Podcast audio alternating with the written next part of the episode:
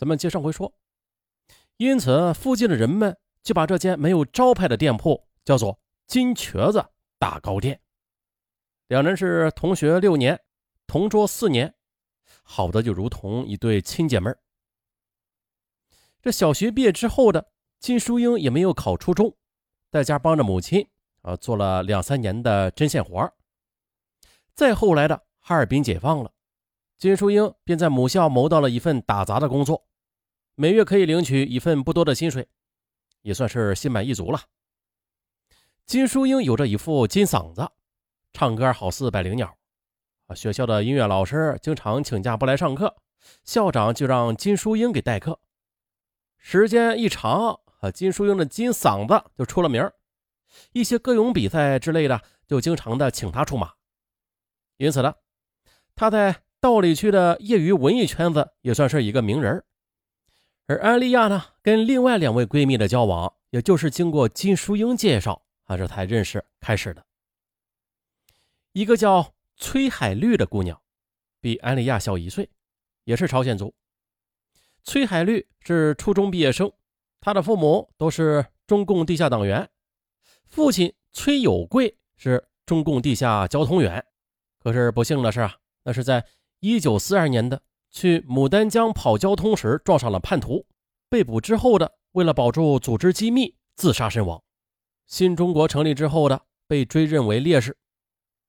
其母亲在新中国成立之后被安排进公安局工作，在去年。又调往南京市公安局。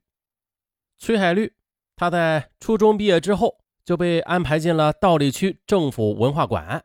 啊，在工作中又结识了金淑英，又经金淑英的介绍，跟安丽亚也成为了好朋友。还有一个叫史森美，跟安丽亚同岁，汉族，是名幼儿园的老师。这史森美家里是开布店的。父亲在抗日战争时接受一个哥们的委托呀，把布店提供给苏联啊，作为地下交通站，在当时是安置了两名地下交通员作为店员，而他自己就是当地反动帮会组织齐天门的骨干成员。在新中国成立之后的他原本是要被人民政府捉去吃官司的，可是呢，因为曾经为中共地下斗争做出过贡献。啊本人也没有直接的去做一些欺男霸女的罪行，于是政府也就网开一面，给予他宽大处理了。当天晚上的安利亚的这三个姐妹被请进了道里区公安分局，由专案组给他们开了个座谈会，不谈别的，就是专聊安利亚其人其行。谈下来的专案组获得了以下四条信息：其一，四人中。安利亚、金淑英、史森美都在谈恋爱。这金史二人是第一次谈恋爱，而安利亚嘛，她之前有过五次恋爱的经历。现在呢，男友名字叫莫家坊，是铁路局机务段的工人。根据金淑英、崔海绿还有史森美三人反映情况，她们这位姐妹啊，什么都好，就是在恋爱方面。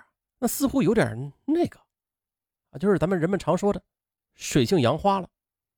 其特点就是很容易跟男性一见钟情，碰撞出火花来。如胶似漆的交往一段时间之后呢，就感到乏味了，然后就得去另找对象。反正她长得漂亮嘛，身段也好，根本就不用担心没有帅哥追着去献殷勤的。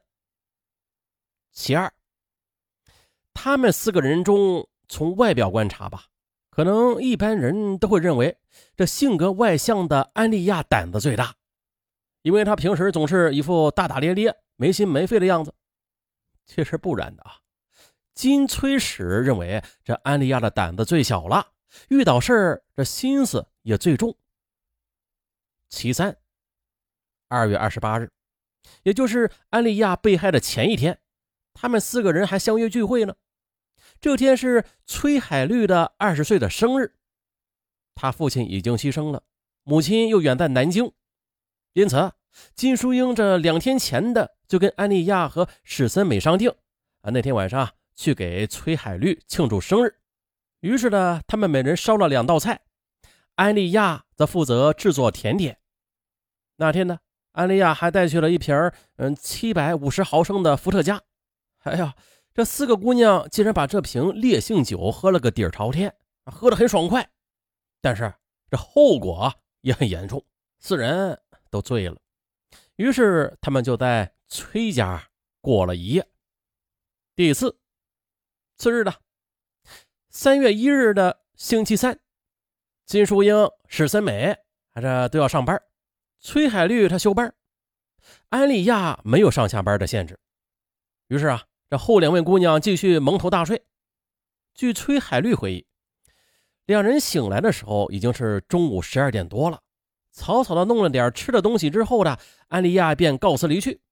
这一走，就再也没有见过这位混血美女了。那么，这位美女从崔海绿家出来之后去了哪儿？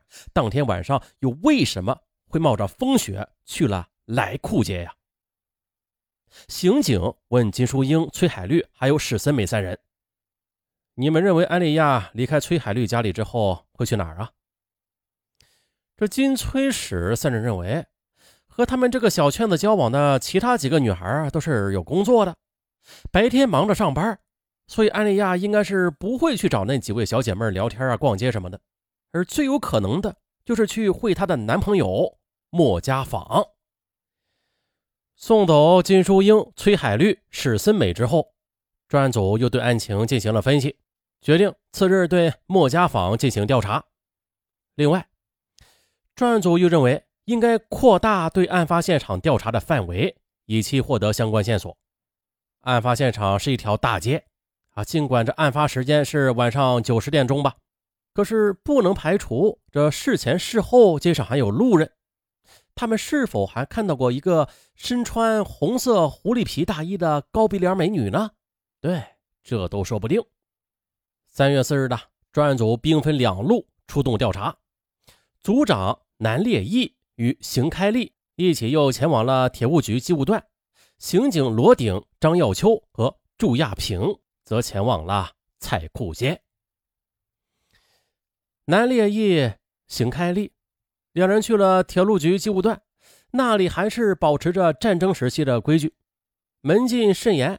公安局的证明并没有给他们带来任何的特殊待遇。只见门卫拦住他们之后，又给人事处打了一个电话，出来一名干部之后，这才把他们带了进去。那名干部听说这两人是来了解莫家坊的情况之后。便笑着一路啊，指着玻璃橱窗，张贴着“一九四九年度先进工作者、生产者”的表彰，说：“啊，妈，就是这位。”哦，于是南烈义和邢开立便驻步往橱窗前观看。只见受表彰人的材料照片占据一大块玻璃的位置，主办方把展览布置得很隆重。这几张照片是特意的放大之后，又特地的着色的。彩色照片，照片中显示这莫家坊是个身材魁梧的帅小伙。材料显示他是机务段钳工工段的一个班长，中共党员，技术精湛啊，工作也是特别的积极，加班加点的，不计报酬，并且还带头搞技术创新，为国家又节省了价值多少多少的金属材料等等。人事处问明刑警来意之后，又通知两个保卫科的干部前来。啊，在一间没人的办公室里接待了南烈义和邢开利二人。可是呢，南烈义他是没有指望能够从这二位嘴里打听到什么，因为以他的经验，这专案组所要了解的内容是几时发生的，保卫科不可能知晓的。这个调查对象又不是彻夜的受到监控的特殊角色。果然呢，对方听到说啊。他要了解这莫家坊三月一日是否正常出勤的时候，马上就说啊，呃，这个得要问问钳工班的考勤员。说着就要给钳工班打电话。哎，等会儿，南离义说了，这眼下最好是不要惊动莫家坊，不如你们去一趟钳工班，把考勤记录拿来吧。考勤记录显示，二月二十八日、三月一日、三月二日。这三天的莫家坊均未上班，都是调休。保卫干部解释说：“啊，这，呃，机务段的钳工们呐，经常都是加班搞突击维修，所以这才经常有调休的。啊，甭管为啥有调休，那么这莫家坊这三天他究竟在干什么？